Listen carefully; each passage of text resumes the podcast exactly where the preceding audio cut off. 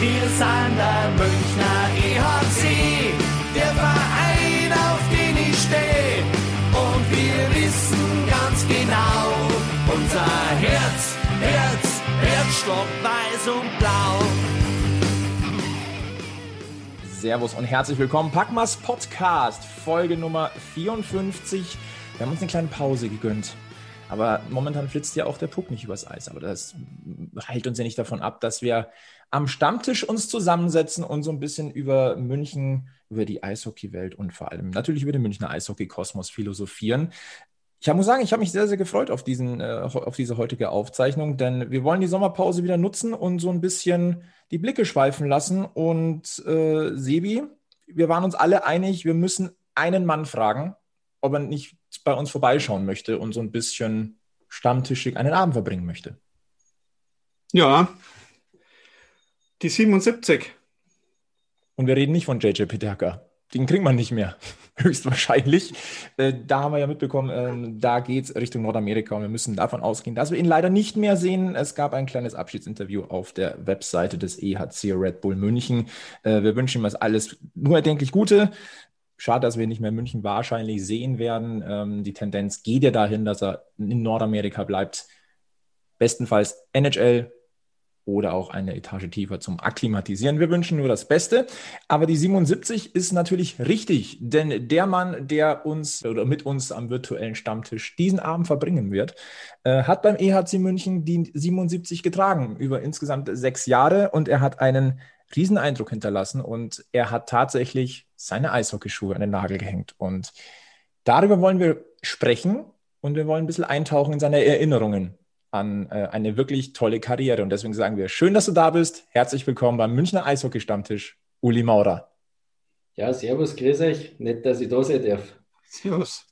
Wir freuen uns immens, dass du da bist. Ähm, seit, naja, sag mal, knapp eineinhalb Wochen ähm, ist es jetzt offiziell, also bekannt, dass du äh, deine Eishockey-Karriere beendest. Die erste und wichtigste Frage, vor allem immer noch in diesen Zeiten, gesundheitlich alles gut und wie geht es dem Kopf? Wie hast du ähm, diesen Schritt verarbeitet mittlerweile? Ja, gesundheitlich geht es mir sehr gut. Im Endeffekt habe ich mir jetzt sehr lange Zeit lassen nach der letzten Saison. Ich habe mich jetzt aber während meiner Zeit in Garmisch ein bisschen beruflich umorientiert, habe eine Chance gekriegt, ein kleines Unternehmen mit äh, drei Kollegen zu übernehmen. Ja, und äh, ich habe gewusst, dass ich nach dem Eishockeyspielen noch arbeiten muss und ich habe jetzt echt was gefunden, was mir Spaß macht. Ähm, habe das letztes Jahr schon ein bisschen zweigleisig gemacht aber wenn wir das jetzt nach Corona wieder ein bisschen hochfahren, äh, sage ich mal so, ist es eigentlich fast unmöglich, dass ich Eishockey, Beruf und Familie unter einen Hut kriege.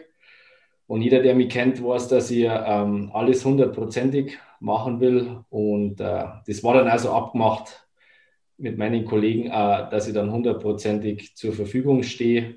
Und wie gesagt, ich jetzt mein Augenmerk, ja, sagen wir, auf den neuen Lebensabschnitt setze. Das heißt, äh, die Entscheidung ist lange gereift und wir haben ja vom, vom Rissasi Geschäftsführer von Panna, äh, Christa Kakis gehört, der, der wollte dich noch umstimmen. Es hat aber nicht funktioniert. Er hat dir noch mal so ein bisschen Bedenkzeit gegeben, aber da war die Entscheidung wohl schon wirklich längerfristig bei dir im Kopf auch gereift, oder?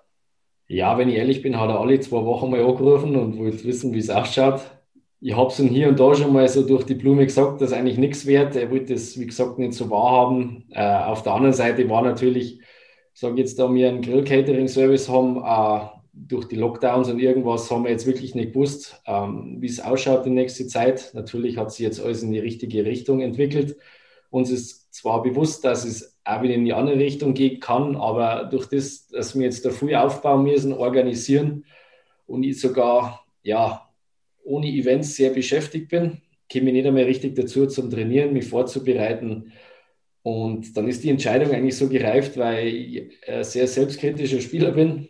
Und ich glaube, wenn ich da nicht mehr volle Konzentration aufs Eishockey setzen würde, ich dann auch mit mir selber unzufrieden wäre. Also ich, ich möchte jetzt nicht in Garmisch spielen und Mitläufer sein, sondern schon eine Stütze für die Mannschaft. Auf der anderen Seite, wie ich gerade gesagt habe, habe ich das mit meinen drei Burschen so besprochen im letzten Jahr äh, wo wir den Laden übernommen haben.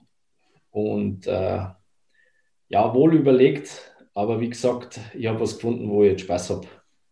Du hast es ja schon so ein bisschen anklingen lassen. Ähm, weg vom Eis hin zum Grill. Ähm. Das ist das, was uns jetzt eigentlich heute fehlen würde, so eine gute Bratwurst. Ja. In Zukunft können wir bei dir anklopfen, ne? Auf alle Fälle, auf alle Fälle.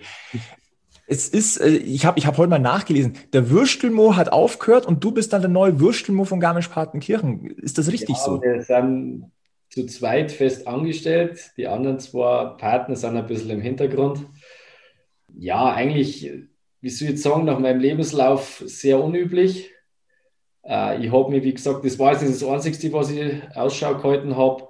Ich habe ein paar Sachen ausprobiert während meiner Zeit in Garmisch. Ich war auch bei einem mittelständischen Unternehmen, die äh, Kabelschächte verkaufen, so war im Controlling. Da war ich mir acht Stunden am Computer gehockt und habe gesehen, das ist überhaupt nichts für mich. Der mir bloß die Augen weh und äh, ja, ich, ich, muss ein bisschen raus, ich muss unter die Leute. Aber ja, der Würstelmo, es ist ja nicht nur Grill, es ist viel außenrum. Ähm, Bestellungen, Vorbereitungen. Wir wollen auch Richtung, äh, in die Richtung gehen, dass wir selber Sachen organisieren. Eigentlich eine recht spannende Sache. So wie der Würstelmo übergeben worden ist, ist, ist wirklich im Winter, also vor allem im Winter, ein laufendes Geschäft, das wir erst einmal so hinbringen müssen. Ja, und, und wie gesagt, eine spannende Sache und ich denke für zwei junge Burschen, mein, mein Kollege, der auch fest dabei ist, ist auch Quereinsteiger. Ähm, ja, ich denke schon, aber wir hoffen auf alle Fälle, dass wir das hinkriegen. Das heißt, es geht auch Richtung Catering. Kann man dann bei Uli Mauder dann äh, massenweise Wurst bestellen? Ja, wir haben ja nicht nur Wurst. Also ich weiß nicht, ob ich so tief ins Ding gekommen Die Wurst ist ja eher das Wintergeschäft. Im Sommer bieten wir wirklich sämtliche Grillwaren an. Ähm, wir kommen dann mit unserem Hänger oder mit dem, mit dem Bus, haben dann einen Grill dabei und es gibt wirklich viele Grillschmankerl, also von einfachen Halsgrad bis aber auch zu Scampi Roastbeef ähm, alles durch die Bank bringen wir dann mit und ja, ist echt gutes Zeigel dabei. Ja, ich kriege ja dann gewaltigen Kohldampf, kann ich da sagen. Und wenn ich einen Sebi so angucke, der gerade vor, vor ähm, bevor wir die Sendung gestartet haben, noch über, über Kirschen aus dem Garten gesprochen hat, ich glaube, der hat jetzt auch richtig Bock auf Grillfleisch, auf Barbecue, oder? Weiß nicht. Sommer, Grillzeit ist sowieso immer, also. Na, wie gesagt, wenn jetzt wir unterwegs sind, das Grillen macht echt Spaß das Schöne an der Arbeit ist, überall, wo man hinkommt, sind gleich gut drauf, weil man meistens halt zu Partys, Festel oder zu irgendwelchen Anlässen kommen. Ähm, die große Arbeit steckt eigentlich davor und danach. Ähm, die ganze Vorbereitung, das Hinfahren und Grillen ist eigentlich gar keine große Sache. Aber dann wieder abbauen, sauber machen. Meistens ist am nächsten Tag die, die nächste Veranstaltung. Also ich bringe meine Tage schon rum. Das, das glaube ich sofort. Äh, da würde ich eine Frage ähm, nachschicken, die uns ein Fan geschickt hat, nämlich der Harry. Der wollte natürlich wissen, was du machst. Das haben wir gerade jetzt äh, beantwortet. Es geht an den Grill und an die äh, kulinarischen äh, Spezialitäten. War es denn vielleicht auch, eine, wäre das eine Option gewesen, bei Rissersee zu bleiben in einer anderen Funktion? Also gab es mal eine Überlegung, keine Ahnung, Jugendtrainer, ähm, keine Ahnung, Betreuer vielleicht, äh, Geschäftsstelle. War das mal eine Überlegung bei dir? Also bei mir war es ja wirklich so, ich bin von Schwenningen zurückgekommen und die haben mich, ja, wollten mich in alles einbinden, was gibt so ungefähr. Ich war dann äh, oder bin immer noch Kassier vom EV, also vom, vom, vom Stammverein. Ähm, mache das aber mit einem Kollegen, der ist aus der Bank. Wir machen das zu zweit. Im Endeffekt war es dann für mich so, ich war eigentlich in sämtliche Abteilungen tätig für zwei Jahre. Ähm, habe mich da vor allem, ja, um, wie soll ich das jetzt sagen, äh, um die Sorgen unserer U20 gekümmert. Sagen wir es einmal so. Wir haben ja immer ein bisschen Probleme, dass wir genügend Spieler da haben. Bin dann ein bisschen für die Jungs auf Wohnungssuche gegangen, alles zum Organisieren. Ähm, habe dann mit den Trainern ein bisschen gesprochen. Ähm, habe aber dann auch gemerkt, dass das eigentlich gar nicht so einfach ist. Ich war immer nur in der ersten Mannschaft tätig. Ähm, ja, und die Abende waren dann hier und da mal Vorstandssitzung, dann wieder auswärts weg und als das Thema Würstelmo dann aufgekommen ist und wir seit letzten Oktober da dabei sind, habe ich dann leider zugeben müssen, dass es ein bisschen viel wird. Ähm, da habe ich mich jetzt auch zurückgezogen. Der Plan schaut jetzt so aus, dass ich mit Sicherheit irgendwann schon mal wieder zum Eishockey zurückkehre, aber eher in einer anderen Funktion und zwar aufs Eis, weil Co, glaube ich, die Kinder auf dem Eis besser helfen wie im Büro. Ähm, aber gerade jetzt ist es so, da wir in der Aufbauphase sind und meine Kinder mit vier und sechs jung sind und die wirklich noch gern Sachen mit mir unternehmen, ähm, habe jetzt gesagt, mache ich nur das eine und dann eben zu Hause. Ähm, und das andere habe ich noch genügend Zeit. So alt bin ich also nicht, dass ich dann später mal wieder in Nachwuchs ein bisschen einsteigen kann. Ja, ja, und dann war noch ein anderes Thema. Ähm, das war nach der Pleite oder so, da wollten sie das Büro auch ein bisschen umstrukturieren. Ähm, da war schon mal kurz zur Debatte gestanden, ob ich nicht nur ein Jahr spule und dann ein bisschen äh, in die Geschäftsführung mit neige. Aber da habe ich noch zu viel Lust gehabt zum Spielen, hm. muss ich ganz ehrlich sagen. Sie, wie du, glaube ich, wolltest noch was sagen. Ja, ich wollte jetzt mal schauen, äh, weil, weil, du gesagt hast, von, von, von, von die Wild Wings zurück, du warst ja jetzt doch äh, ewig in der DEL unterwegs und dann äh, zweite Liga, Oberliga. Äh, und wenn du jetzt so sagst, du hast jetzt so, so dermaßen früh noch um den Verein äh, gemacht und äh, ja, jetzt schon, wenn du so Hänger bleibst, schon so eine Jager-Story, oder? So irgendwo mit, äh, war das nichts gewesen, so, so wirklich. So. Ja, bei mir ist es ja immer tagesformabhängig. Ich fühle mich echt manchmal, dass ich 25 bin. Und einen Tag später fühle ich mich auf einmal, es wäre 45. Das merkt mir jetzt schon. Also seit der 30. Geburtstag gekommen ist, ich möchte mich jetzt nicht älter machen, wie ich bin, aber ich habe halt doch viele Verletzungen gehabt, vor allem äh, 2010 mein Bandscheibenvorfall. Das ist hier und da, wo ich dann wirklich Probleme in der Hüfte kriege, weil sich alles ein bisschen verzirkt. Ich sage einmal, die Vorbereitung und Nachbereitung im Sport jetzt selber, umso älter man wird, wird auch immer langwieriger mit Ausrollen und Dehnen und was weiß ich. Ähm, es ist jetzt nicht so, dass ich einfach ein Jahr nach dem anderen spielen könnte, sondern man muss fast noch mehr Arbeit reinstecken als, als Jungspund. Jetzt nicht so trainingsintensiv, aber ich sage mal Körperpflege. Und ja, im, im, im Endeffekt hätte ich dann wieder Vollprofi sein müssen, um wirklich mir gerecht zu werden, dass ich mit mir selber zufrieden bin, weil ich möchte jetzt nicht, dass mir irgendein Oberligaspieler davonläuft oder so. Und deswegen habe ich gesagt, na, lieber eins gescheit. Und ja, das ist, man kann nicht immer auf mehrere Hochzeiten tanzen. Nein, und wenn eine Entscheidung so auch ähm, gereift ist, dann muss man die einfach auch akzeptieren. Und ja, das mit dem ab 30 äh, merkt man es langsam. Ähm, ich habe am Wochenende die, die Freizeitfußballsaison eröffnet. Erste Drehung, zieht im Oberschenkel. Ja, super Geschichte. Warm machen, ja. Ja, doch, warm machen war dabei tatsächlich. Also ich sage mal, bei 30 Grad, wir waren auch alle schnell warm.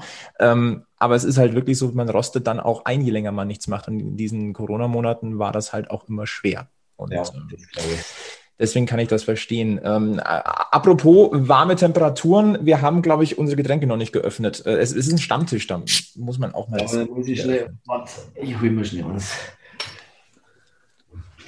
Der Uli hat vorhin auch gesagt, der, der Kühlschrank ist nicht so weit weg. Wir können mal die Zeit stoppen, wie lange er braucht, bis, bis er zum Bier kommt. Aber ich sehe ihn schon wieder. Bin schon wieder da. Du hast nicht gelogen, der Kühlschrank ist wirklich nicht weit weg. Nein. Dann sagen wir mal, Prost Uli, Prost Stammtisch. So, Prost. Prost. Moretti ist ein brutaler Klassiker. Ja, besondere Gäste, besonderes Bier. Ja. Ihr merkt ja, Sommerzeit ist Stammtischzeit und das nutzen wir jetzt auch aus äh, mit vielen äh, Talks, die wir geplant haben, heute eben mit Uli Maurer. Sommerzeit ist aber auch Badezeit und wenn ihr an den See oder ans Meer fahrt oder wohin auch immer, wollen wir euch etwas ans Herz legen, nämlich etwas, das euch den Strandbesuch vielleicht so ein bisschen angenehmer macht. Ähm, die Rede ist von unserem Partner Manscaped, der sich ja der Männerhygiene verschrieben hat und da wollen wir euch das Perfect Package ans Herz legen, das Perfect Package 3.0. Denn das beinhaltet so ziemlich alles, was ihr benötigt, um der, am Strand eine gute Figur zu machen und auch daheim. Das Perfect Package beinhaltet nämlich den Lawnmower 3.0, den wohl besten wasserdichten Ganzkörperrasierer, also oberhalb und unterhalb der Gürtellinie. Dazu gibt es das äh, Manscaped Crop Preserver Ball Deodorant, also äh, Schwitzen bei diesen Temperaturen unterhalb äh, der Gürtellinie, das gehört dann auch der Vergangenheit an. Dazu ist noch der Crop Reviver Ball Toner mit dabei. Und ihr bekommt auch noch zwei Sachen gratis on top, nämlich äh, die Travel Bag zum Transportieren dieses Packages und die Manscaped Boxer Shorts perfekt geeignet für den Sport, auch an heißen Tagen extra reibungsarm. Warum wir euch das sagen? Ganz einfach, mit uns spart ihr 20% im Manscaped Shop mit dem Code PACMAS21. Ihr spart 20% und bekommt kostenfreien Versand. Klickt rein in den Manscaped Shop und spart mit uns mit dem PACMAS Podcast. Lass uns, bevor wir komplett auf deine Karriere eingehen, einen nochmal kurzen Blick auf den aktuellen SC Rissersee werfen, denn ähm, du beendest deine Karriere und wenige Tage später platzt die Bombe, die schon so ein bisschen gerüchtemäßig so ein bisschen rumgewabert ist, über die wir im Podcast tatsächlich auch schon mal so ein bisschen kurzzeitig gesprochen haben und sie als durchaus sinnvoll erachtet haben. Pat Cortina ist neuer Head Coach des SC Rissersee, kommt nach Garmisch-Partenkirchen.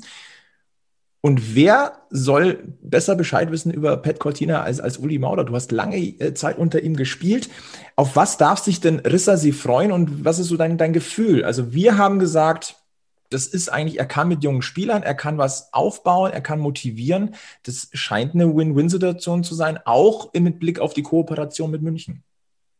Ja, wenn ich jetzt darüber nachdenke, denke ich, dass der Pat äh, sehr viel Struktur mitbringen wird wo jetzt, sage ich mal, im Oberliga-Verein sehr gut tun wird. Das andere ist natürlich, wenn man so einen Trainer kriegt, ist es natürlich für die Außendarstellung, für den SC Rissersee jetzt top, dass sie wirklich noch mehr einen Schritt oder wieder einen Schritt in Richtung Professionalität gehen wollen. Ich hoffe, dass er jetzt auch mithelfen kann, so den Kader mehr aufzustocken. Der ist jetzt nur von den Leuten her sehr dünn besetzt, also nicht von der Qualität, aber sie haben, glaube ich, jetzt erst sechs, sieben Spieler unter Vertrag.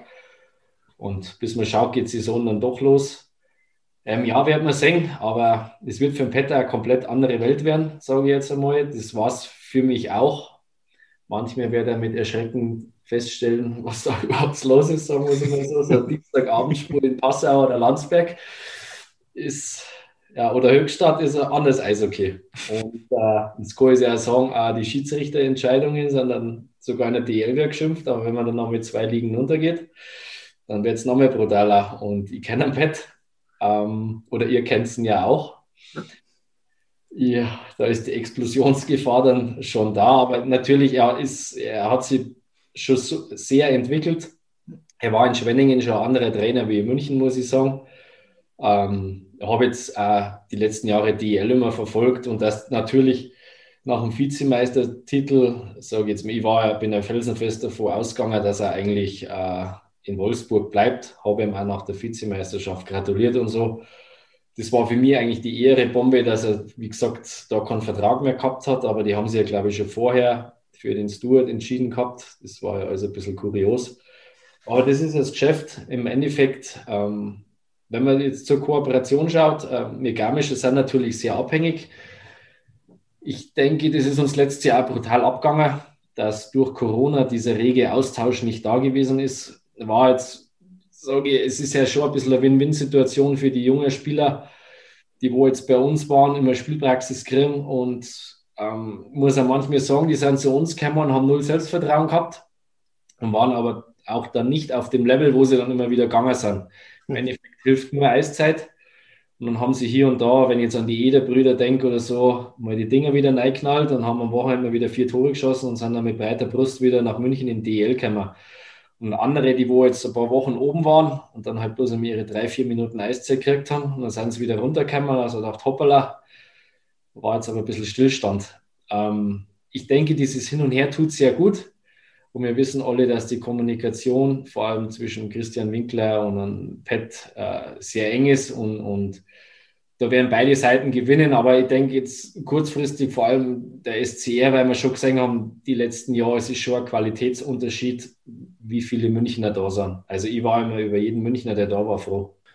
Ich denke mal, mittelfristig muss es auch wieder hochgehen in die DEL 2. Also aus beider Sicht für München wäre es toll, den Partner zu haben, der DEL 2 spielt und für den Standort Garmisch-Partenkirchen, äh, einer der Traditionsstandorte im deutschen Eishockey überhaupt. Ähm, das muss eigentlich ein, der Anspruch sein, mindestens auch zweiklassig zu spielen nach diesem tragischen, sage ich mal, Absturz äh, in die Oberliga. Also ja, brauchen wir, glaube ich, nicht diskutieren. Ja, ganz ehrlich, das ist leider Eishockey. Im Endeffekt steigt ein Geldgeber aus und dann war es das oft. Es ist aber gar nicht so leicht, wieder aufzukommen. Es gibt ja andere Vereine mit Ambitionen. in Rosenheim, wo ich seit Jahren auf, Regensburg probiert. Deckendorf hat jetzt auch ähm, sauber eingekauft. Weiden, denke ich, ist heuer das neue Selb. Ähm, die haben auch mehr richtig einen Geldbeutel aufgemacht. Das ist halt bei uns noch nicht so der Fall. Es muss halt einfach erst wieder wachsen. Es muss auch wieder Vertrauen von in der Umgebung, vor allem von den Unternehmen da sein. Es ist halt wirklich schwierig wenn man jetzt auf die Historie vom SCR schaut, wir waren halt, glaube ich, die letzten 20 Jahre dreimal pleite oder irgend sowas. Und das habe ich schon auch gemerkt. Ich bin ja genau gekommen, wo wir in die Oberliga runter haben müssen. Der Ruf im Ort ist natürlich dann auch nicht so toll, weil ein paar bleiben halt auf ihrem Geld sitzen, die haben halt nur Forderungen, ähm, dass jetzt die gleich wieder anspringen. Unser, ich sage, unsere Unternehmensstruktur ist ja jetzt nicht so gewaltig, wir sind sehr auf dem Tourismus oder irgendwas. Aber wie gesagt, du hast völlig recht, das Ziel muss sein, zwar die Liga wieder hinaufzukommen, aber ich denke nicht, dass das von heute auf morgen passieren kann. Auf der anderen Seite ist es wirklich so mit den Jungen, klar, weil es vielleicht besser in der zweiten Liga, aber auf der anderen Seite ist die zweite Liga auch relativ gut aufgestellt, wenn man jetzt die Vereine anschaut, wie Tölz, Kassel oder irgendwas, die wo wirklich oben waren, Frankfurt, die spielen viel mit alten Spielern. Und mhm. dass die Jungen da runterkommen, bei uns spielen sie erst die zweite Reihe und kriegen dann 20, 25 Minuten Eiszeit und ein paar junge Spieler, wenn die jetzt in die zweite Liga geht, dann werden sie vielleicht fünf bis acht Minuten Eiszeit kriegen, weil sie dann bloß dritte, vierte Reihe spielen. Ich sage im Endeffekt ist das Wichtigste einfach spielen, Selbstvertrauen sammeln, lernen, wie man Tore schießt. Und das ist dann wirklich egal, in welcher Liga. Und in der Oberliga sind sie wirklich dann Führungsspieler, das wo ich jetzt einmal denke, gar nicht so von Nachteil ist. Wie geht man da nein mit den, äh, mit, den Jungen jetzt äh, so aus der Erfahrung? Ich meine, da kämen so 16, 17, 18-Jährige daher in der dritten Liga, dann haben da gestandene Mannsbilder um die 30 herum. Und dann sagst du schon irgendwo, äh, ich stelle mir das jetzt schwierig vor, dass du die irgendwo äh, einbindst, also ich bin jetzt ja auch nicht mehr der Jüngste, dass du dann sagst, okay, Bursch, jetzt geh her und jetzt machen wir was. Oder jetzt äh, zeig uns einmal, was du kannst oder, oder ich, ich stelle mir das wirklich schwierig vor, äh, wenn, wenn man da jetzt, ich sage jetzt mal, man hat eine gewisse Vita, eine gewisse Zeit und Erfahrung und das stellt man dann hinten an und lässt einmal den anderen machen oder, oder ist das, äh, wie, ja, wie im Endeffekt das? war das wie ich schon gesagt habe, eine Umstellung, aber es macht auch wirklich Spaß, vor allem mit den jungen Spielern, die wirklich aufnahmefähig sind. Ähm, das Wichtigste ist eigentlich, dass sie immer alles geben. Natürlich wird es schwierig, wenn jetzt einer von München runterkommt und hat dann gar keine Lust bei uns zum Spielen. Oder war hier und da mal so, die, aber du hast ja gleich gemerkt, die, wo dann irgendwann weiterkommen, das war denen wurscht. Ähm, die sind dann bei uns dann gleich voll eingeschlagen. Aber ja, das ist ja eben das, diese Arbeit mit jungen Spielern ist, äh, ja, fordert sehr viel Geduld. Das hat sich die letzten Jahre auch sehr geändert. Also die Charaktere sind komplett anders zu uns. Im Endeffekt, wenn wir als junge Spieler früher in der Mannschaft reingekommen sind, wir haben ein bisschen Angst gehabt, sage ich jetzt einmal, und, und einen brutalen Respekt. Das will jetzt nicht heißen, die anderen haben keinen Respekt, aber die sind viel freier im Kopf, machen da ihr Ding. Ob ich das jetzt immer so gut finde, weiß ich nicht, weil ich doch ein bisschen so von der alten Schule bin.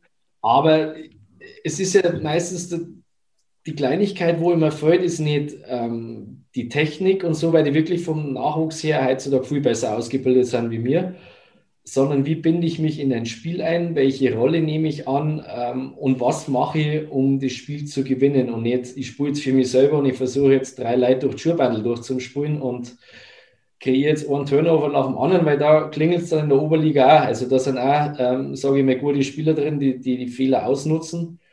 Und im Endeffekt für die Jungen ist es wirklich das Wichtigste, dass sie eine Konstanz erreichen. Eishockey spielen können sie alle, aber dass sie halt jeden Tag das Gleiche abliefern. Ja, und einfach Vertrauen gewinnen, dass sie dann in die DL aufkommen und der Trainer sie halt wirklich spielen lassen kann, ohne dass er Angst haben muss, wenn die auf dem Eis sind, dann scheppert so ungefähr. Lass uns einen Blick auf deine Karriere werfen. Du bist im, am 19. Januar 1985 in Garmisch-Partenkirchen geboren. Dieses Datum ist ziemlich interessant, denn damit bist du auf den Tag genau 13 Jahre älter als der EHC München. Ja. Ich weiß nicht, wie viele das wissen. Ich bin tatsächlich heute erst drüber gestolpert, aber ihr habt da was gemeinsam. Ja, das habe ich auch erst dann später mal gesehen. Kurios, dass das so gut zusammenpasst naja, es hat ja dann im, im Verlaufe der Jahre ja auch nochmal sehr, sehr gut zusammengepasst, denn du bist ja dann am Oberwiesenfeld gelandet. Ähm, du kamst aus der Jugend des SC Rissersee, bist dort dann, ähm, hast dort auch die, die DNL ja gewonnen mit, mit dem Nachwuchs. Das war dein erster großer Titel und dann ging es in, äh, in die zweite Liga. Ja, im Endeffekt wir haben früher brutales Glück gehabt, ähm, dass ich in Jahrgänge aufgewachsen bin. Also unser 83er Jahrgang war unglaublich stark. Die sind in der Jugend auch schon Meister geworden. Und dann ist sind die Junioren abgeschafft worden. Und das Folgejahr haben wir eben den 83, 84, 85. Ich bin eigentlich so als kleiner Pimpf reingekommen. Ähm, bin Gott sei Dank in dem Jahr ein bisschen gewachsen. Ich sage, vor der Saison, glaube ich, war ich 1,59 mit 60 Kilo. Und nach der Saison war ich dann wenigstens 1,65 und habe dann 68 Kilo gehabt. Da haben sie noch ein bisschen was zum Essen gegeben.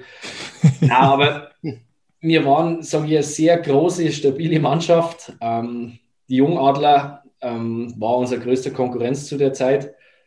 Aber wir waren, sage ich mal, Erwachsener einfach schon wie die Gegner und wir waren einfach ein brutaler Haufen. Also wir sind seit wir sechs, sieben sind alle zusammen aufgewachsen. Es waren genau die Jungs, mit denen ich auf der Straße dann gespielt habe, mit denen ich auf dem Eisplatz gespielt habe. Und das macht dann im Nachwuchs schon brutal viel aus, wenn du auf einmal 10, 15 Leute hast, die sie erstens außerhalb vom Eis verstehen und dann noch alle gut Eishockey spielen können. Also das hat schon dazu beigetragen für den Erfolg. Und natürlich war das damals gang und gäbe. Es sind jedes Jahr drei oder vier aus den Jahrgängen bei uns automatisch in die erste Mannschaft gekommen. Diese Jahre sind leider vorbei, äh, muss man auch ganz ehrlich sagen. Aber ich sage in Garmisch, der EV vor allem und so, die arbeiten daran, dass es wieder so wird. Ja, ich hoffe, dass sie das irgendwie hinbiegen. Dann hast du zwei Jahre in der zweiten Liga gespielt, 2003, 2004, also in dem zweiten Zweitliga-Jahr. Das war dann ja, ja unsanftes Ende, möchte ich sagen. Was im Eishockey los ist, da war meine erste Insolvenz. Aber das war mir eigentlich, ja, wie soll ich sagen, ich habe jetzt noch nicht vom Eishockey gelebt. Ich habe nur daheim gewohnt und bei der Mama aus dem Kühlschrank gegessen. Da hat es wirklich ein paar lustige Geschichten gegeben. Ähm, am Ende des Tages war Vollmer Flori, das, der ist ein Jahr älter wie ich und ihr die einzigsten zwei, wo noch ein Auto gehabt haben, weil der, der, das Autohaus beim Auswärtsspiel alle Autos vom Parkplatz mitgenommen hat, weil der SCR nicht zahlt hat. Hui. Da war der Grimmitschau, da hat der Kapitän Sepp Lehner einen Anruf gekriegt. Ähm, ja, ähm, dass im Autohaus jetzt langt und mit den Sportschlüssel holen sie alle Autos. Dann sind wir um drei in der Früh heimgekommen, alle Spieler ohne Autos und wir als zwei junge Spieler haben dann die ganze Mannschaft heimgefahren, weil wir halt so, mei, ich habe vier Punte damals gehabt oder irgendwas. Dann habe ich da vier Jungs da eingepackelt, das hat ausgeschaut. Dann sind wir halt dreimal gefahren, bis alle da warm waren. Ja, und dann hat es aber nicht mehr lang gedauert und dann war es beim SCR leider vorbei. Und dann habe ich ein Abitur fertig gemacht und so hat sich das dann ergeben, dass ich nach Peiting gekommen bin und das war eigentlich so das erste Treffen mit Christian Winkler. Hm. Der war damals Manager in Peiting. Ganz interessanter Punkt. Christian Winkler. Die erste Begegnung, die war ja dann so ein bisschen, ja, richtungsweisend. Ne? Ihr habt euch, glaube ich, danach nie mehr wirklich aus den Augen verloren. Und darauf habe ich dich jetzt nicht vorbereitet. Aber wir haben natürlich mal bei Christian Winkler gefragt, ob er nicht sich einschalten möchte hier rein. Und er hat uns eine kleine Grußbotschaft geschickt an dich.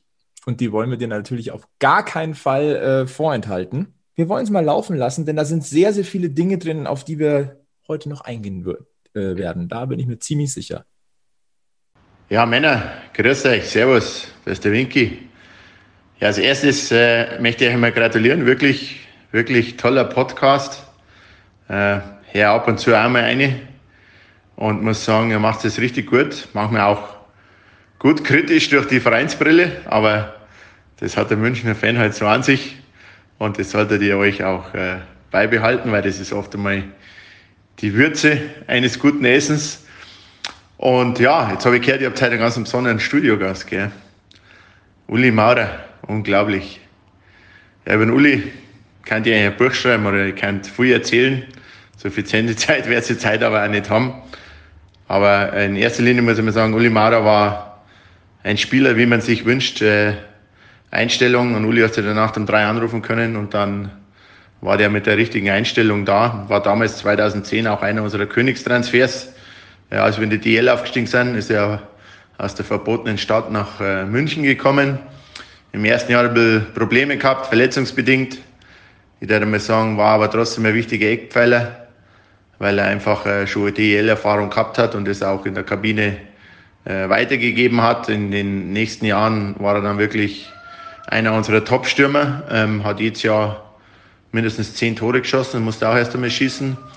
Ähm, und der Pierre Pachet dann sogar zu Verteidiger-Ehren gekommen und äh, auch sich dann noch weiter, immer weiterentwickelt. Und ja, Uli muss man auch sagen, auch am Ende, wo er bei uns dann nicht mehr so zum Einsatz gekommen ist und in den Playoffs, wo wir dann unsere erste Meisterschaft gewonnen haben, war es für ihn nicht immer einfach.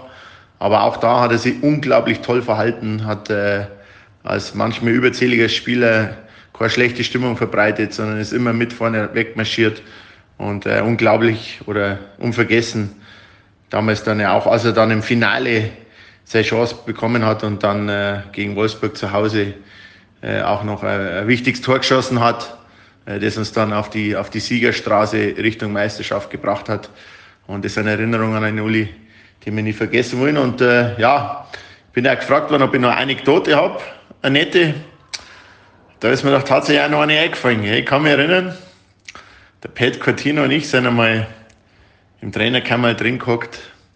Weiß gerade einmal nicht so gelaufen ist, haben wir die Köpfe zusammengesteckt, haben wir überlegt, was wir so machen können. Und eigentlich war der Peter an dem Tag war er richtig, richtig zwider. Und dann klopft es an der Tür. Muss man sagen, es war zur Wiesenzeit. Kommt der erste Spielerei, den ich jetzt namentlich nicht nennen möchte, und sagt, ah, grüß euch, servus. Ja, ich, ich muss euch was beichten. Und ich möchte nicht, dass das irgendwo anders herhört, sondern von mir.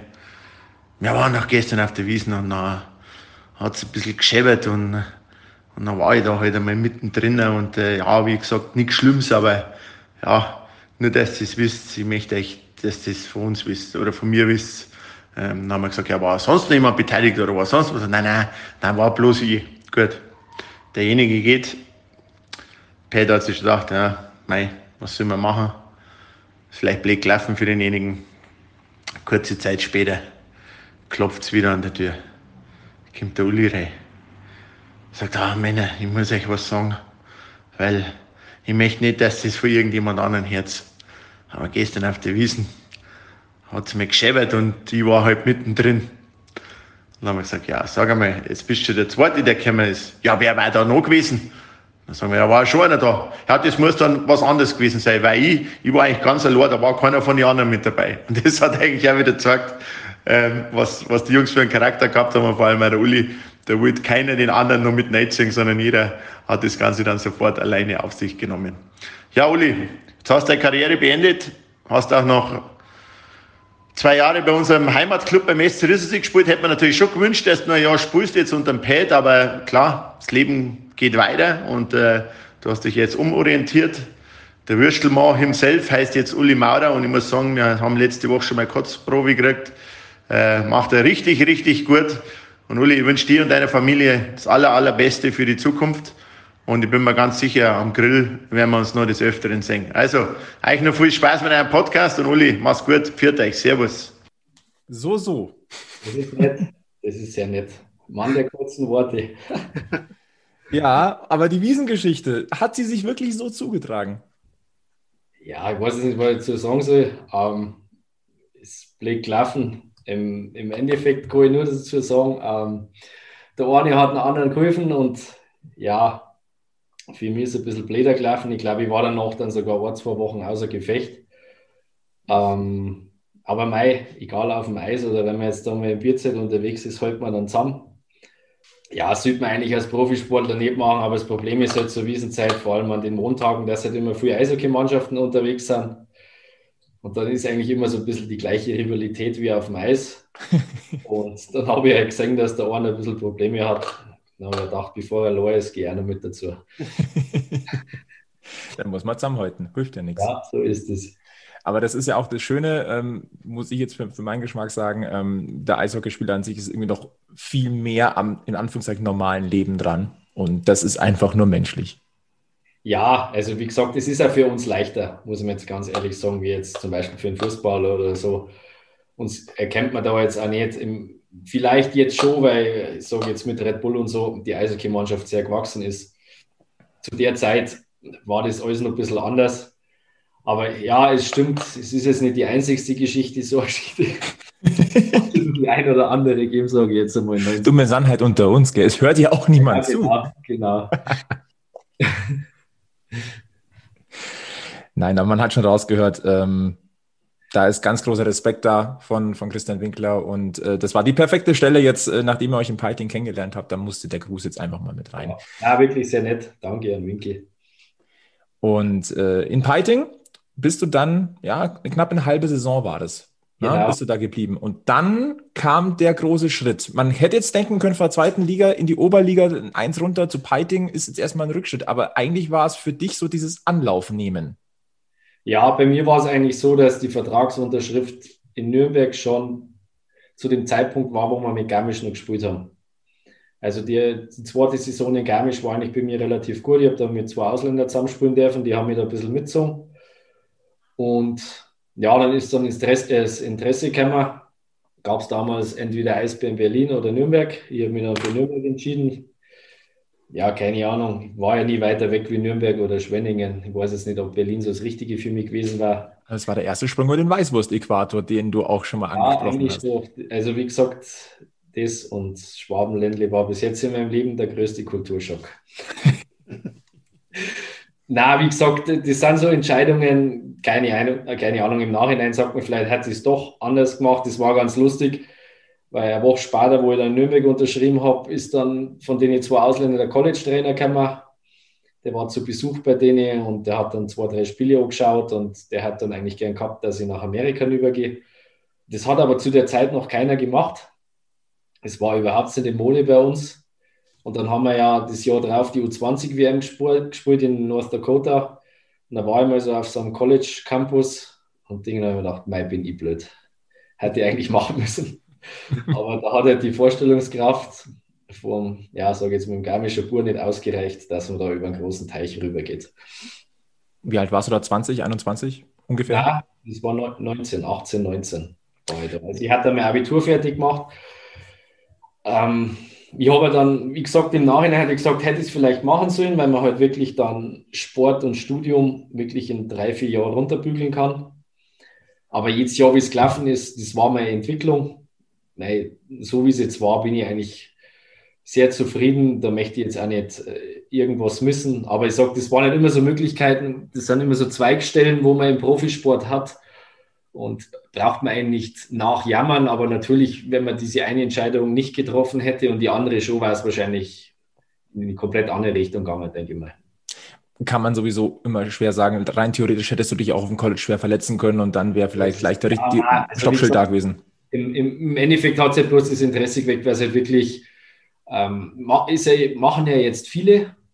Und ich sage jetzt mal, wenn ich da jetzt äh, 15, 16, 17 Jahre zurückdenke, hat das eigentlich keiner gemacht. Sieht man mal, wie sich die Zeit ändert. Ist das jetzt eigentlich was, wo du dir wirklich noch öfters einmal überlegst, weil ich sage jetzt einmal, der Schritt war ja gewesen, gerade in der Zeit, wenn der einer übergeht und dann eben auch am College spielt und ein bisschen dabei bin. Das ist ja eher schon jetzt so die Richtung, wie man immer, immer gesagt hat, das wären dann die, die zukünftigen deutschen Stars, die, die da rauskämen.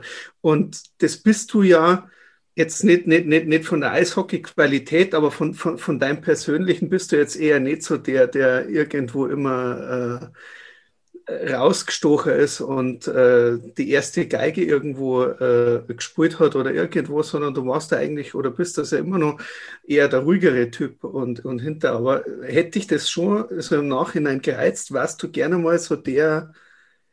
Boah, das ist, wie gesagt, das ist ja immer so ein Entwicklungsprozess und man muss halt auch ganz ehrlich sagen, zu unserer Zeit war es, wir haben die Plätze gehabt in der DL, aber es waren nicht in der DL einfach 14 Ausländer und dann hast du nur zwei, drei Deutsch-Kanadier gehabt und dann waren wir in der Mannschaft zu vier, zu fünft und dann mit 19, das war schon eine andere Welt und jetzt im Nachhinein sage ich, vielleicht hätte ich nur zweite Liga bleiben sollen oder eben aufs College gehen oder irgendwas, um eben frühe Eiszeit zum kriegen. Also das war für uns damals brutal schwierig. Wir waren in der vierten Reihe, sind über die rote Linie gefahren, haben Scheimtief geschossen, sind wieder gewechselt und dann hat der Trainer gesagt, gut Job. Aber wenn wir mal versucht haben, einen auszuspulen und ähm, das hat dann nicht funktioniert, dann war das Spiel beendet für uns. Also damals war es so ein Fehler, Spiel vorbei. Und ich denke, da ist eigentlich mehr oder weniger eine ganze Generation verloren gegangen. Das hat man eigentlich bei den WMs immer gesehen.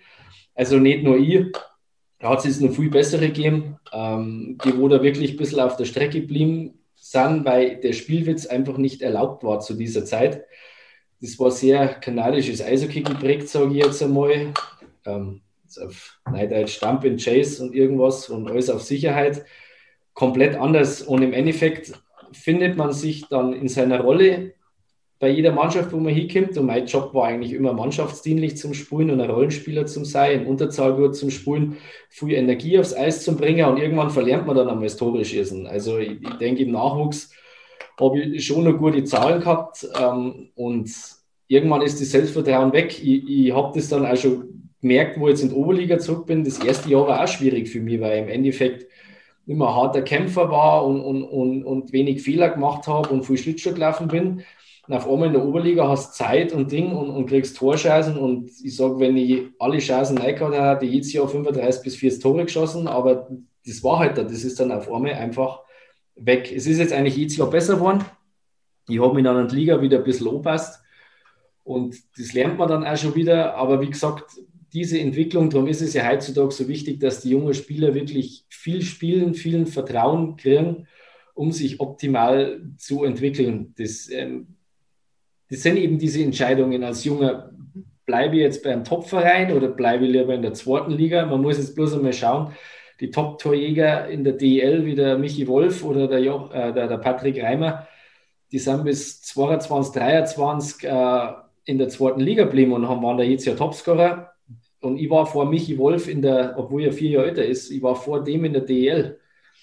Und wir haben uns halt auf Bank gehockt und die haben halt einfach gespielt, gespielt, gespielt, Überzahl gespielt, ähm, sind immer besser geworden. Und mir, muss ich ganz ehrlich zusagen, sind die ersten zwei, drei Jahre brutal stehen geblieben.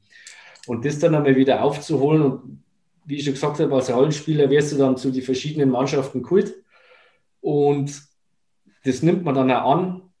Auf der anderen Seite muss ich sagen, deswegen habe ich ja 14 Jahre DL spielen dürfen, weil jeder, der mich geholt hat, hat genau gewusst, was er kriegt. Er kriegt jetzt keine 20 Tore, wenn es jetzt mir gut gelaufen ist, kriegt er 10 Tore, aber er kriegt harte Arbeit, vollen Einsatz und ich mache wenig Fehler. Und äh, ja, wie der Winky jetzt schon angesprochen hat, die, die, für mich war es ja jetzt vor allem in München komplett andere Welten. Also nach dem Aufstieg waren wir ein bisschen Underdog. Das hat uns im ersten Jahr sehr geholfen, glaube ich, dass wir da in Pre-Playoffs reingekommen sind. Zweites, drittes Jahr war schwierig, auch finanziell, aber von der Mannschaft her und so war es top. Und für mich war es auch gut, weil ich viel gespielt habe. Da war, sage ich jetzt einmal, die Mannschaftsqualität nicht so hoch. Da habe ich halt eine andere Rolle gekriegt. Mit dem Einstieg von Repulse natürlich andere Spieler gekommen. Da habe aber ich auch kein Problem, mich dann wieder total unterzuordnen, weil für mich ist immer das Wichtigste, dass die Mannschaft Erfolg hat. Und vor allem das letzte Jahr hat man halt einfach gesehen, ähm, ich war da jetzt auch kein Base, wenn ich jetzt mehr weniger gespielt habe, enttäuscht schon, ist ja klar, man möchte immer viel spielen. Aber dann hat es halt einfach einmal Kursen Schnauze halten, hinten anstellen, aber man hat schon gemerkt, da entwickelt sich was Großes. Und im Endeffekt war es ja wirklich so, jetzt habe ich da in meiner Vita eine deutsche Meisterschaft drin. Mir ist es ja wurscht, wie viel ich gespielt habe, aber es steht drin, es man keiner mehr. Natürlich war es dann nur super für mich im Finale, dann noch meinen Beitrag mit dem Tor zu leisten. Ähm, das ist halt schon so eine Kleinigkeit, wo dann nochmal so ein bisschen ein extra Push oder Zugehörigkeit gibt. Aber ich muss sagen, von den Jungs, äh, von der Mannschaft, das war wirklich überragend. Und man erinnert sich immer eigentlich an die Mannschaften zurück, mit denen man was gewonnen hat. Und, und, und, da hat man das überhaupt nichts ausgemacht. Und wir waren ja mehrere, wir waren nicht der Einzige, der draußen ist. Da war ja ein Richard Regier draußen. Und, und wie sie, also die, der Kader war top besetzt, war top eingespielt. Und da hat es eigentlich für mich gar nichts gegeben, da irgendwie mit Unruhe, sondern eher, wie ich schon gesagt habe, Start sei, mitmachen, gut trainieren. Die Jungs für, äh, fordern im Training auch, dass sie auf ihren Platz aufpassen müssen, also gesunder Konkurrenzkampf. Und das, glaube ich, hat uns da an die Spitze gebracht. Trotzdem, wie der Christian gesagt hat, wenn du dann braucht wirst und reinkommst, dann warst du ja da und hast halt dann auch gleich die Rolle gespielt wirst. Du sagst, der Rollenspieler und hast halt gleich wieder getroffen und. Ja, mein, das jetzt mit dem Tor, das war natürlich schon ein bisschen so Märchenstunde, sage ich jetzt einmal für alle. Wenn ich jetzt ganz geschossen hat, glaube ich, hat man das gegen Wolfsburg auch gewonnen. Aber natürlich, es ist gar nicht so einfach. Vor allem, ich habe die ganze Saison mehr oder weniger immer durchgespielt. Zu den Playoffs ist komischerweise jeder Kader immer voll und alle gesund. Und ähm, dann spielt man halt einmal zwei, drei Wochen nicht. Ich glaube, in der Serie gegen Köln habe ich gar nicht gespielt und es ist dann schon schwierig, einen Rhythmus zu halten. Das war jetzt auch von der Trainingssteuerung und so gar nicht so einfach, dass man da auf dem Level bleibt. Also sagen wir, Spielfitness ist immer was anderes wie Trainingsfitness. Aber wie gesagt, das war ja alles so euphorisch, das zieht dann, dann selber mit. Und ja, dann auch mit den ausverkauften Stadien jetzt, halt, ob es daheim war oder auswärts, ähm, und wie ich schon gesagt habe, man merkt einfach, wenn es in der Mannschaft stimmt und dann macht man eh alles. Lass uns noch mal ganz kurz einen kleinen Schritt noch mal nach Franken zurückgehen. Du hast äh, die Vizemeisterschaft 2007 ja geholt gehabt. Das war dein erstes Finale. Dann bist du noch mal äh, zurück zu Rissersee. Dann ging es noch nach Augsburg. Und auch das war eine interessante Station. Christian Winkel hat sich verbotene Stadt genannt. Fand ich extrem cool, muss ich sagen. Ähm, und auch da hat es nochmal zur Vizemeisterschaft gelangt. Das war diese Sensationssaison des AEV. Ähm, welche Erinnerungen hast du denn daran noch? Wir wollen, wir wollen nicht so extrem viel über Augsburg reden, natürlich, aber. wie gesagt, ich darf es gar nicht so laut sagen, aber das sind auch super Erinnerungen, weil wir halt wirklich da auch als Underdog, ähm, aber auch wieder zurück einen super Haufen gehabt haben. Ähm, wir waren alle, jetzt sage ich jetzt mal, zwischen 23 und 27. Ähm, ich glaube, ich habe noch in keiner Saison so viel Kabinerfestel gehabt oder irgendwas, weil die meisten Spieler gar nicht Kinder gehabt haben und wir halt echt dann oft dann noch länger in der Kabine gehabt sind. Das hat uns aber auch ausgemacht. Das waren eigentlich, so wie der ganze Kader so zusammengestellt aus verlorenen Söhnen aus Nordamerika und junge Deutsche, wie jetzt der Kette, dann der Dennis Endras, der Benny Kohl, ähm, der Michi Greitel, der Thomas Jörg. Das war ein super Haufen und im Endeffekt macht es das dann immer aus. Und ja, wir waren Pre-Playoff gegen Mannheim und die Einstellung war so, ja, jetzt schauen wir heute mal. Und dann gewinnen wir da auf einmal zweimal. Viertelfinale gegen Eisbären, da war es also, ja, jetzt schauen wir heute mal. Und ich glaube, ich war mit 20 Punkten Vorsprung Erster, da war der Don Jackson damals Trainer. Der war über diese Serie gar nicht begeistert. wir haben einen überragenden Torwart gehabt, das war der Durchbruch von Dennis Endres, sage ich jetzt einmal. Ohne den waren wir nicht ins Finale gekommen. Wolfsburg im Halbfinale haben wir auch viermal verloren unter der Saison und auf einmal fangen wir da zum Gewinner an, die Playoffs. Und im Finale muss ich wirklich sagen, da ist der erste Gegner gekommen mit Hannover. Da war, glaube ich, die Serie unter der Saison 2 zu 2. Da haben wir uns das erste Mal Hoffnungen gemacht, so ungefähr. Ja, da haben wir jetzt eine Chance.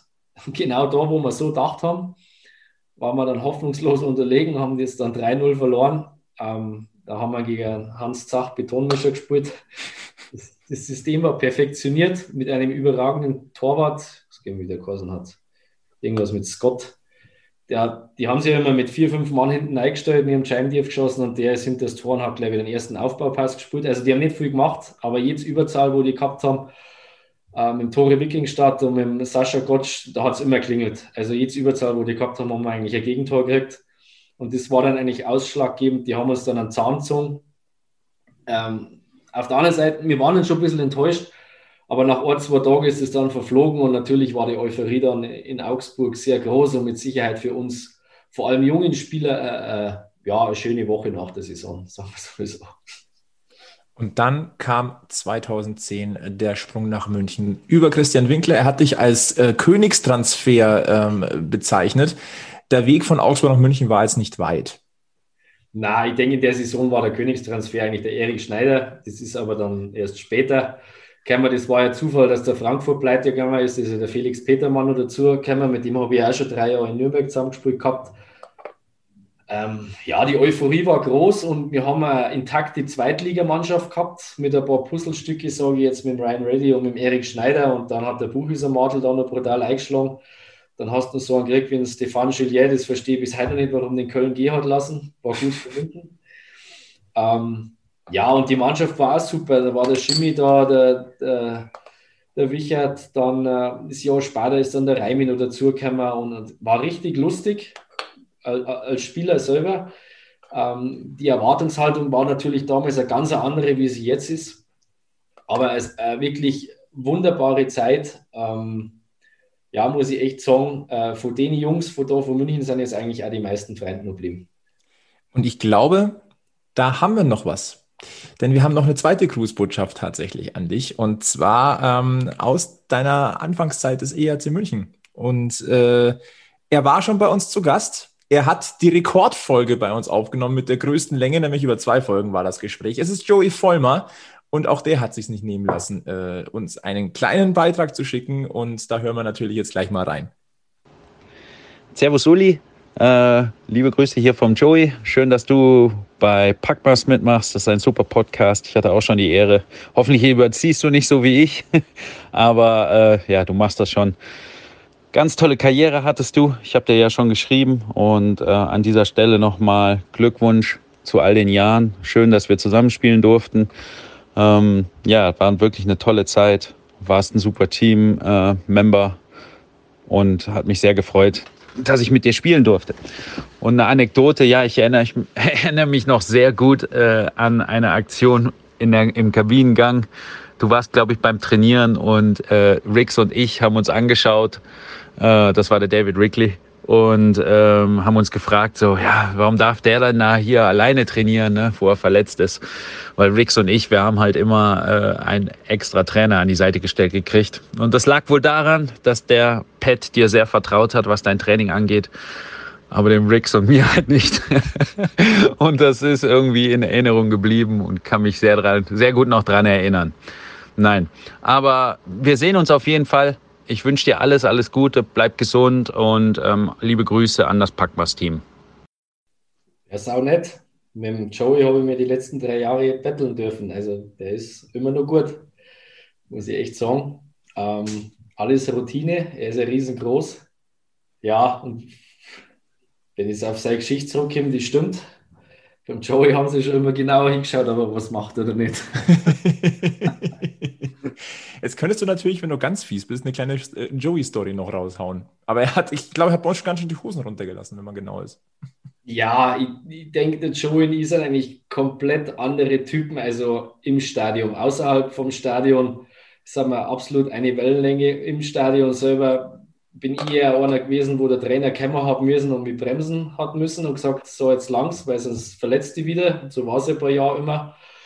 Joey hat hier und da schon mal einen Arschtritt braucht. Ähm, aber das macht ihn ja aus. Äh, er ist, wie soll ich sagen, er hat einfach Lust auf Eishockey, aber das aufs Außenrum hat er nicht so Lust gehabt, das wo alles so dazugehört.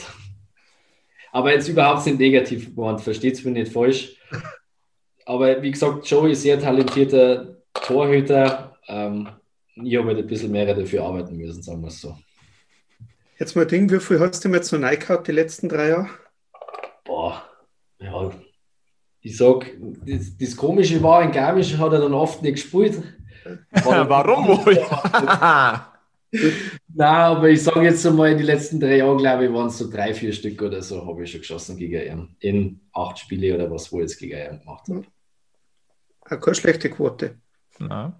Ja, nein, nein, es ist von der Oberliga fallen ja ab und zu mehrere Tore. Ähm, aber wie gesagt, er ist immer noch gut. Ich glaube, euer spielt er jetzt noch.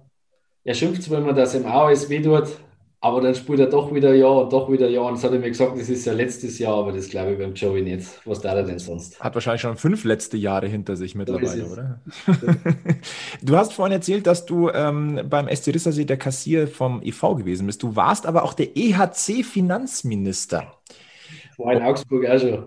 Ja, und du hast gemeint, in, äh, so viel Geld wie in Augsburg hattest du noch nie, weil da waren die dann auch alle deine Kollegen sehr spendabel, wenn es gut läuft. Ähm, wie war das denn in München? Wie spendabel war denn da so äh, die Crew und wie, wie hat sich da so die, die Kassenpolitik äh, gebildet? Viele Strafen oder spendabel? Plauder doch ja, mal aus dem Nähkästchen. In Augsburg war es so, eigentlich haben wir bloß so viel Geld drin gehabt, weil wir in die Playoffs so weit gekommen sind. Und da hat sich der damalige Teamarzt ein bisschen aus dem Fenster gelehnt und hat gesagt, pro Sieg in die Playoffs gibt es einen Tausender. Ups. Und das hat er bei den Pre-Playoffs gesagt und auf einmal waren wir im Finale. das hat dann so große Wellen geschlagen, dass sie sogar bei den Fans noch Spendenaktion für uns gestartet haben, weil die das brutal lustig gefunden haben. Ja, und auf einmal haben wir einen Batzen Geld gehabt. Da haben wir schauen müssen, dass wir den nach der Saison erstmal wieder losgeworden sind. Das ist und, ja auch eine Monsteraufgabe. Ja, ja war es wirklich. so viel haben wir gar nicht trinken können. Und äh, ja, in München im Endeffekt ist ja die Mannschaftskasse fühlt sich ja jetzt nicht wie ein Strafenkatalog. Das, das ist eigentlich ein Schmarrn, wenn man Jungs bestraft, wenn sie einen Fehler machen, dass sie zahlen müssen. Im Endeffekt funktioniert eher so, ähm, es wird gegen ehemalige Gegner ein Geld an die Tafel gehängt. Und wenn man halt dann gewinnt, dann sammelt man das Ei oder wenn man nach einer Verletzung zurückkommt oder neu im Verein ist, ja, und am Anfang war es halt wirklich so, ich glaube, unsere Siegquote war nicht so tolle im ersten Jahr. Ähm, aber wenn ich mich zurückerinnere, die spendabelsten, wo ich erlebt habe, war Blake Wheeler und äh, Stasny. Ähm, In der kurzen Zeit?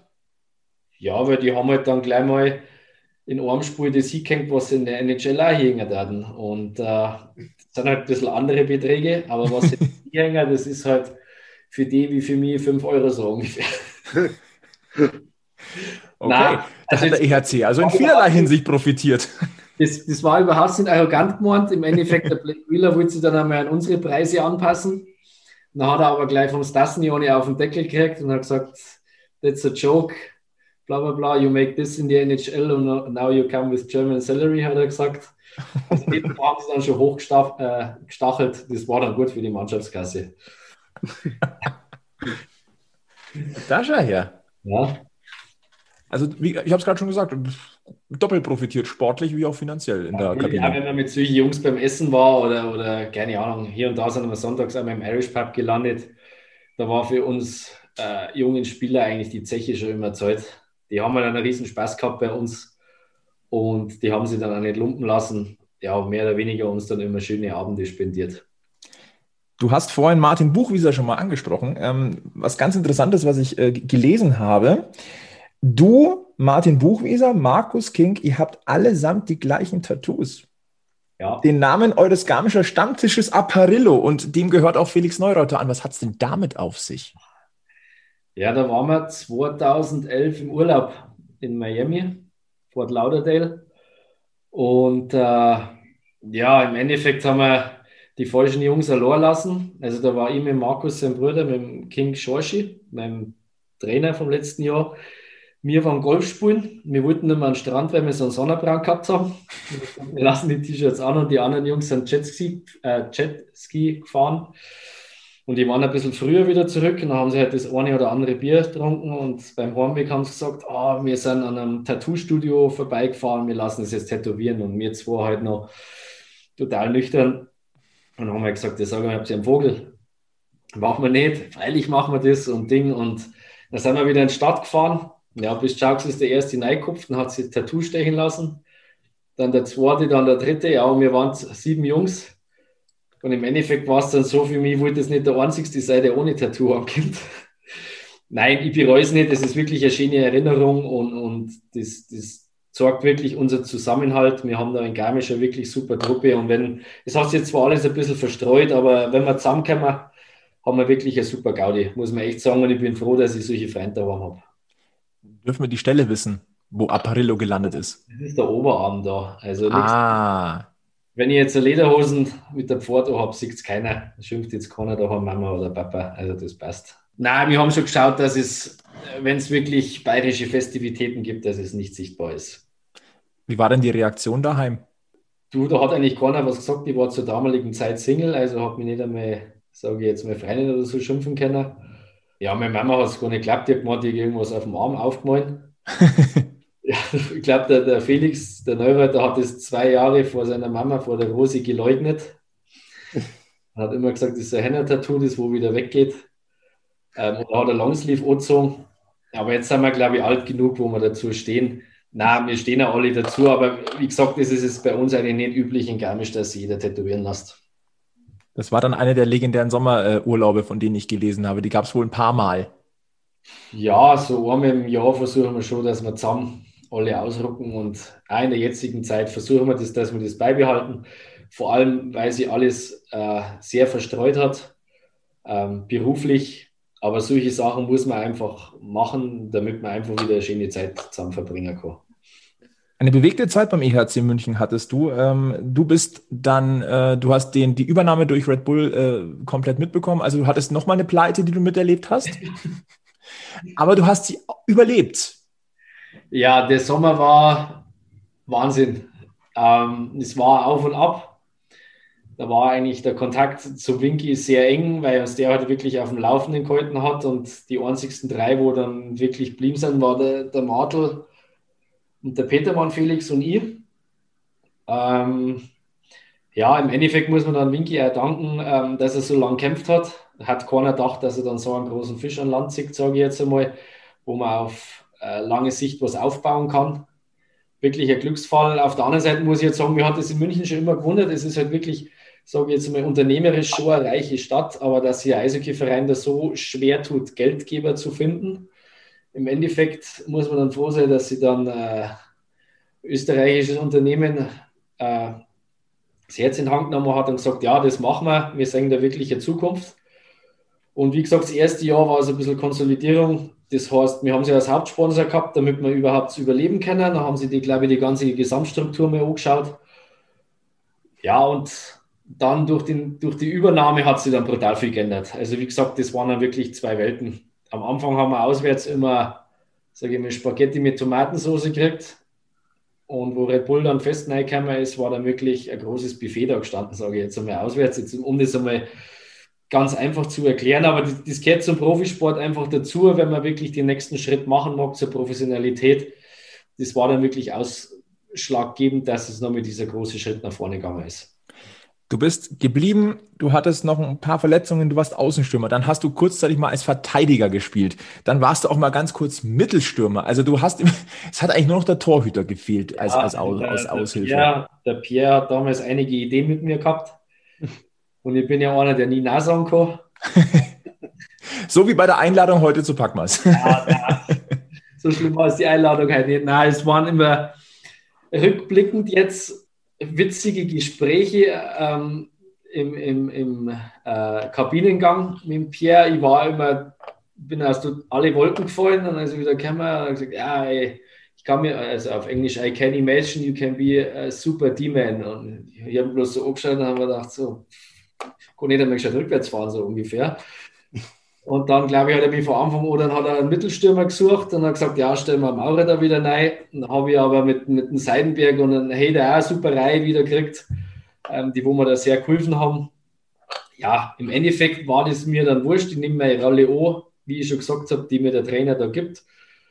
Und auf der anderen Seite hat es mich immer weitergebracht, weil du heute mal Spiel also andere Blickwinkel siehst und ich, ich schätze mir jetzt in der DL war jetzt einfach ein Defensivstürmer und das hat mich natürlich für die nächsten Jahre schon mal geprägt. Ich habe in Schwenningen auch noch mal drei, vier Spiele Verteidiger gespielt, weil wir mit Pet heute noch mal gesprochen haben, da waren viele Verteidiger verletzt. Da auch gesagt, du, das spiele ich hinten, weil ich schon mal gemacht habe. Ähm, natürlich hat es nicht geholfen, das eine oder andere Tor mehr zum Schießen, weil da wird man Stürmer doch immer irgendwie dran gemessen. Auf der anderen Seite bin ich immer Typ, der der Mannschaft helfen will. Ja, und im Endeffekt Eishockey ist Eishockey, man spielt fünf nach vorne, fünf nach hinten. Der Bene hat uns eine Frage geschickt an dich. Und zwar, was war dein schönstes Tor im EHC-Dress? Und er hat gleich eine Vermutung. Ja, das ist Shorthander gegen Augsburg bei der vollen Halle in der Olympiahalle. Hat er recht? Ja, hat er recht, ganz klar. Ähm, das war also ein Abend, wo dann alles zusammenpasst hat. Da hat wirklich die Geschäftsstelle, sage ich, einen Riesenjob gemacht, das für uns da zum Organisieren da drüben. Jetzt mit Red Bull, sage ich, in der Hinterhand ist das ja alles ein bisschen einfacher, aber damals hat das wirklich der EHC München äh, organisiert und ich habe das, weil ich in dem Jahr auch mein Praktikum gemacht habe für mein Studium in der Geschäftsstelle und habe das also ein bisschen mitgekriegt, was das eigentlich für Wahnsinn ist. Wenn man als Zuschauer da reingeht, denkt man, das ist ja gar nichts, aber bis die Eisfläche mal steht, bis das alles organisiert ist, bis man dann einmal die Zulassungen hat, wie gesagt, Riesenjob und ausverkauft und Schlägerei war noch und, und Riesenstimmung und wir gewinnen noch 5-0. War echt ein schöner Abend und zwei Tage später war dann noch Silvester, also zwischen Weihnachten und Neujahr ist ja für einen Eishockeyspieler eh immer am schönsten, sage ich jetzt mal in der Hauptrunde, außerhalb von den Playoffs. Na, da hat wirklich alles zusammenpasst. Also die Vermutung war richtig. Du hast gerade äh, gesagt, äh, du hast studiert. Was hast du denn studiert?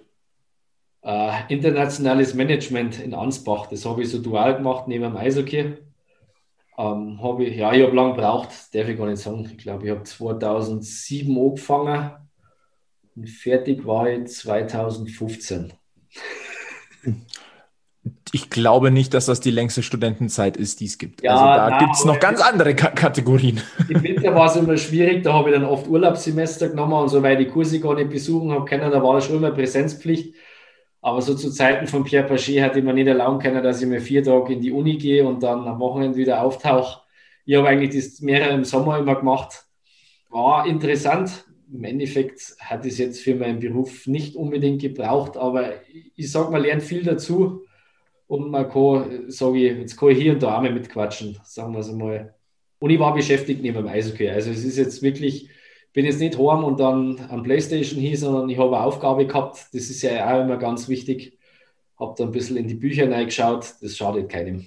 Wer weiß, ob das äh, Catering und der Würstelmo nicht irgendwann mal äh, global unterwegs ist. Dann hilft es dir wieder. Ja, mein gut, wie gesagt, wir sind ja Eigentümer von dem, von der ganzen, vom ganzen Unternehmen und für den Anfang war es jetzt schon hilfreich, Weil wenn man irgendwas übernimmt, weitermacht oder so mit den Behördengänge und, und Ding, das ist ja alles ein Wahnsinn. Ähm, die deutsche Bürokratie.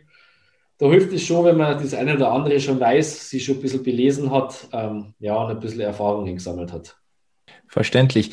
Dann äh, hat sich deine Karriere in München so ein bisschen dem Ende zugeneigt, allerdings natürlich mit dem großen Highlight. Äh, die erste deutsche Meisterschaft des EHC Red Bull München 2016. Ähm, wir haben schon gesagt, du hast dann äh, im dritten Finalspiel äh, deinen ersten Finaleinsatz dann auch gehabt, nachdem du ja im Halbfinale gegen Köln auch draußen gewesen bist und hast du gleich mal getroffen. Und ähm, du warst eine Konstante über die Jahre und das hat man, glaube ich, auch äh, in Fankreisen immer gemerkt. Ich glaube, bei Radio Wiesenfeld war es nicht anders. Sebi, äh, Uli, die Konstante, der ewige Maurer, äh, immer Mr. Zuverlässig. Und ähm, ich erinnere mich an die Meisterfeier am Kubertinplatz im Olympiapark. Und da wurdest du mal ganz, ganz lautstark nochmal gefordert. Und ich, ich meine, mich erinnern zu können, dass da die Augen ein bisschen feucht waren. Und das lag nicht daran, dass das Wetter ziemlich beschissen war. Äh, das lag, glaube ich, am, an ganz viel weiß-blauem äh, Herzblut. Ja, natürlich. Ähm, Im Endeffekt, wie ich jetzt schon vorher gesagt habe, man ist da wirklich durch dick und dünn gegangen und man ist dann am Ziel. Vor allem, es war jetzt, so wie nach langen Jahren, wieder die erste Meisterschaft in München. Ähm, war natürlich für alle Beteiligten überwältigend. Ähm, für mich war das natürlich die, die Fanbase, wo jetzt schon immer da war und man kennt die Gesichter und wirklich der harte Kern, den kennt man. Und jetzt, wenn ich in München mal drin war, es sind immer nur die gleichen.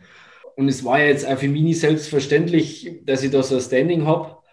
Und hinter mir war dann die Mannschaft gestanden und ja, im Endeffekt war ja ein kleines Puzzleteil, aber jetzt nicht das größte. Also im Endeffekt auf dem Weg waren jetzt andere Spieler wie Penizotta oder O'Coin oder Wolfi oder Jeffrey, die haben da schon andere Sachen abgeliefert, aber ich habe genau gewusst, die respektieren mich zu 100 Prozent.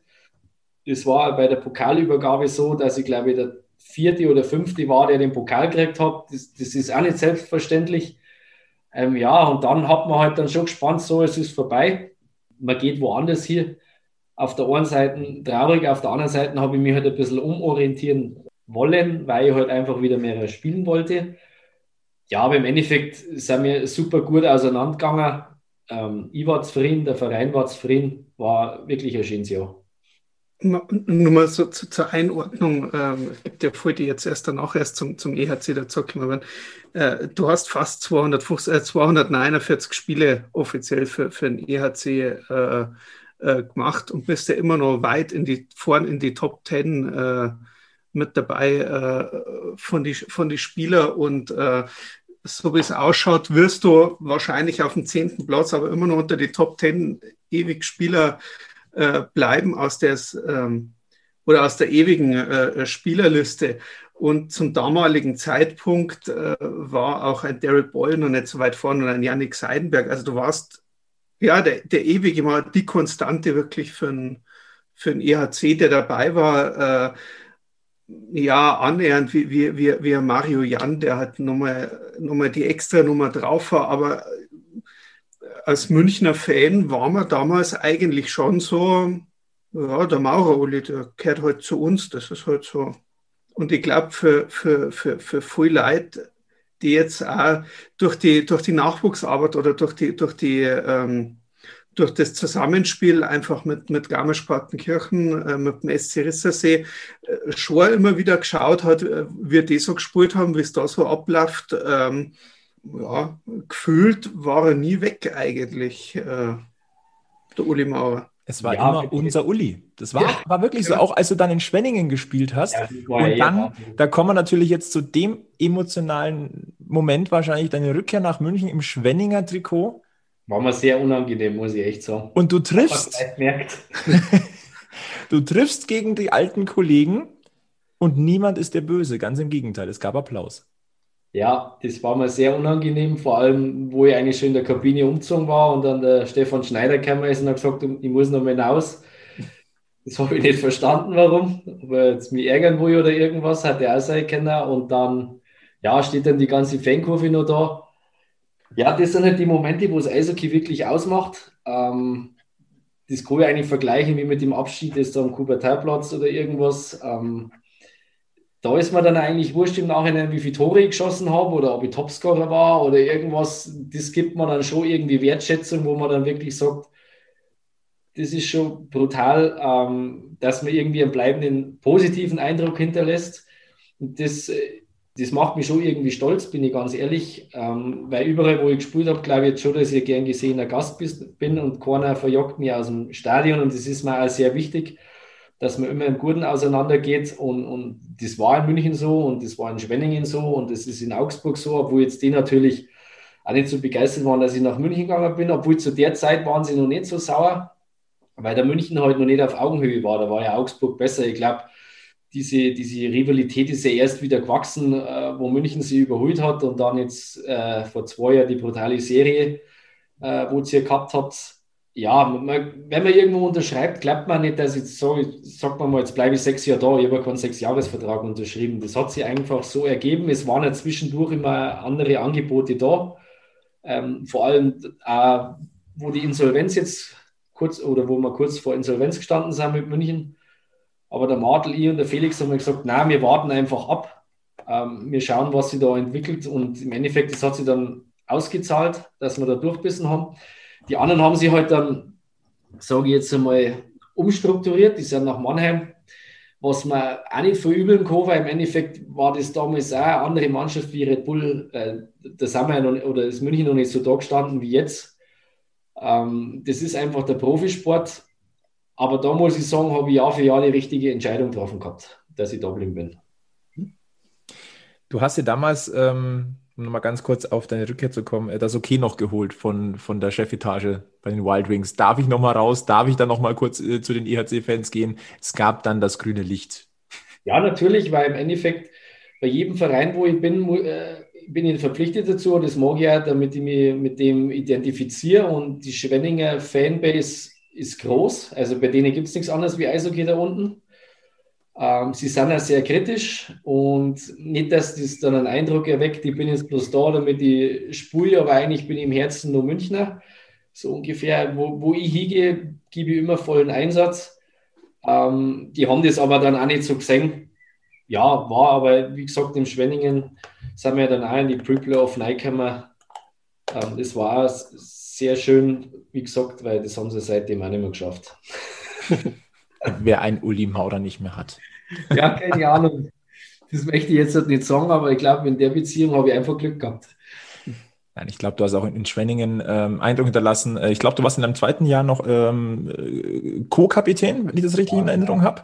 Genau. Also auch das passiert nicht einfach so. Ähm, da hast du auch deine, äh, deine Spuren hinterlassen und 2018 ging es dann zurück nach Rissersee, äh, nach Garmisch-Partenkirchen zu deinem Heimatverein und du hast es gesagt, in den letzten Jahren hast du nochmal ordentlich gepunktet und genetzt.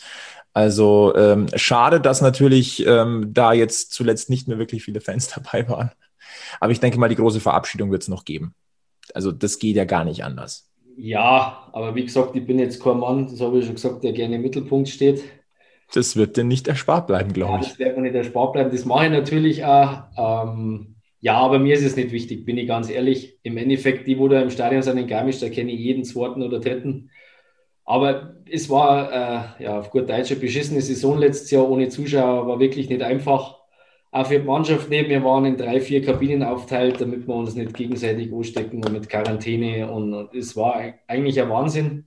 Auf der anderen Seite müssen wir froh sein, dass wir überhaupt gespielt haben weil sie hätten ja auch sagen können, ohne staatliche Unterstützung oder irgendwas hätte es ja eh nicht funktioniert, ähm, dass gar kein Eishockey gespielt wird. Und das, denke ich, wäre noch ein viel größerer Schaden gewesen, als wie jetzt eine Saison ohne Fans. Am Ende stehen vor allem 625 DEL-Spiele, 60 Tore, 390 Assists.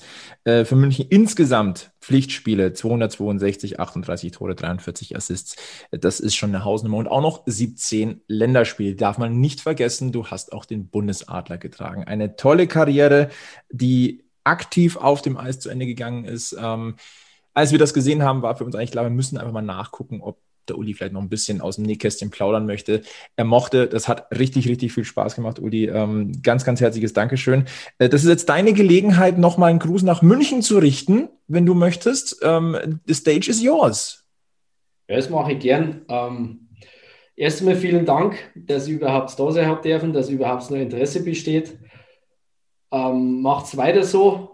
Ähm, ich denke, dass die nächsten Jahre vor allem fürs Münchner Eishockey sehr erfolgreich sein werden. Aber ich habe es ja damals bei der Verabschiedung schon gesagt und das ist, ich schaue ja immer mit einem Auge ein bisschen nach München. Das Auge wird immer kritischer, umso erfolgreicher man war.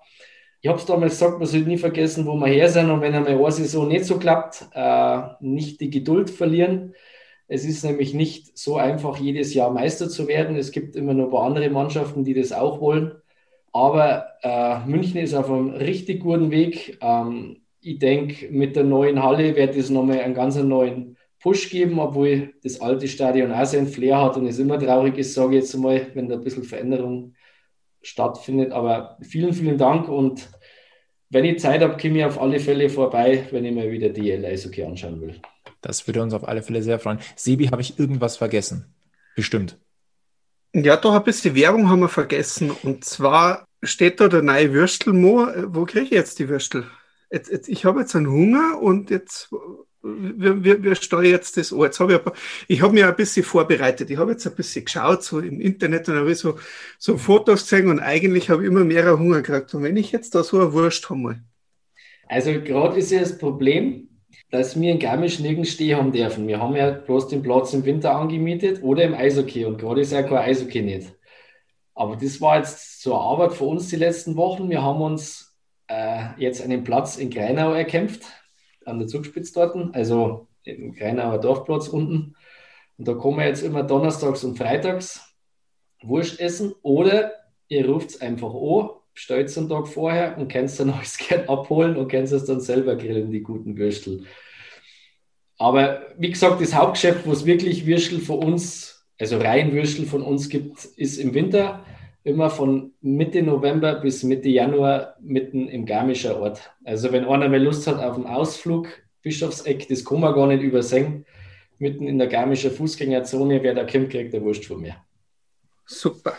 Das werden wir auf alle Fälle uns merken und dann holen wir uns einen Würstel vom neuen Würstelmo aus Garmisch-Partenkirchen mit Münchner Eishockey-Vergangenheit. Uli, nochmal ganz herzlichen Dank für deine Zeit. Hat richtig Spaß gemacht hier am äh, Münchner Eishockey-Stammtisch. Wir werden weiter am Puck bleiben. Wir bleiben auch äh, dran, was äh, in, in Garmisch-Partenkirchen sich tut. Das ist ja sehr, sehr spannend mit dem SC Rissersee in Kombination mit dem EHC Red Bull München. Ansonsten, die Sommerpause läuft, Packmas bleibt aber da. Sebi, wir haben noch ein bisschen was vor in, in den nächsten Wochen. Ja, ein bisschen viel, würde ich sagen. Aber ich habe es ja schon öfter gesagt, das podcast-technisch ist die Sommerpause für mich eigentlich viel interessanter wie die normale Saison absolut richtig. Das war heute wieder der beste Beweis dafür. In diesem Sinne verbleiben wir mit den besten Grüßen von Münchens Eishockey-Stammtisch. Packmas Podcast Folge 54 mit Uli Maurer hat mega Spaß gemacht. Wir hören uns demnächst. Folgt uns auf Facebook, Twitter, Instagram. Dann verpasst ihr nichts von uns und wann es uns wieder gibt. Ansonsten schaut mal auf die Homepage packmas.de slash sponsoring, wenn ihr uns unterstützen wollt. Immer gerne. Und ansonsten bleibt uns treu, bleibt gesund und ganz, ganz wichtig, ich habe es schon gesagt, immer schön am Puck bleiben. Bis zum nächsten Mal bei Packmas. Servus. Servus, geht euch. Wir sind am Münchner EHC, der Verein, auf den ich stehe.